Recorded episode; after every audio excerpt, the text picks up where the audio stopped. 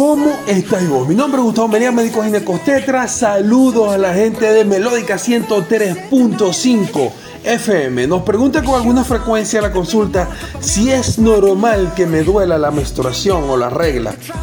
A la primera de cambio puedo leer las primeras reglas porque los ovarios todavía no ovulan.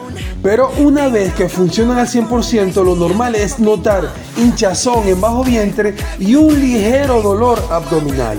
Si tienes muchos más síntomas que esto, tenéis que hablar con tu ginecólogo de confianza porque pueden ser razones la, fibromatosis, los miomas, los pólipos en el útero e incluso la endometriosis, que es una afección que se caracteriza por la siembra del tejido del endometrio en el sitio donde no le corresponde.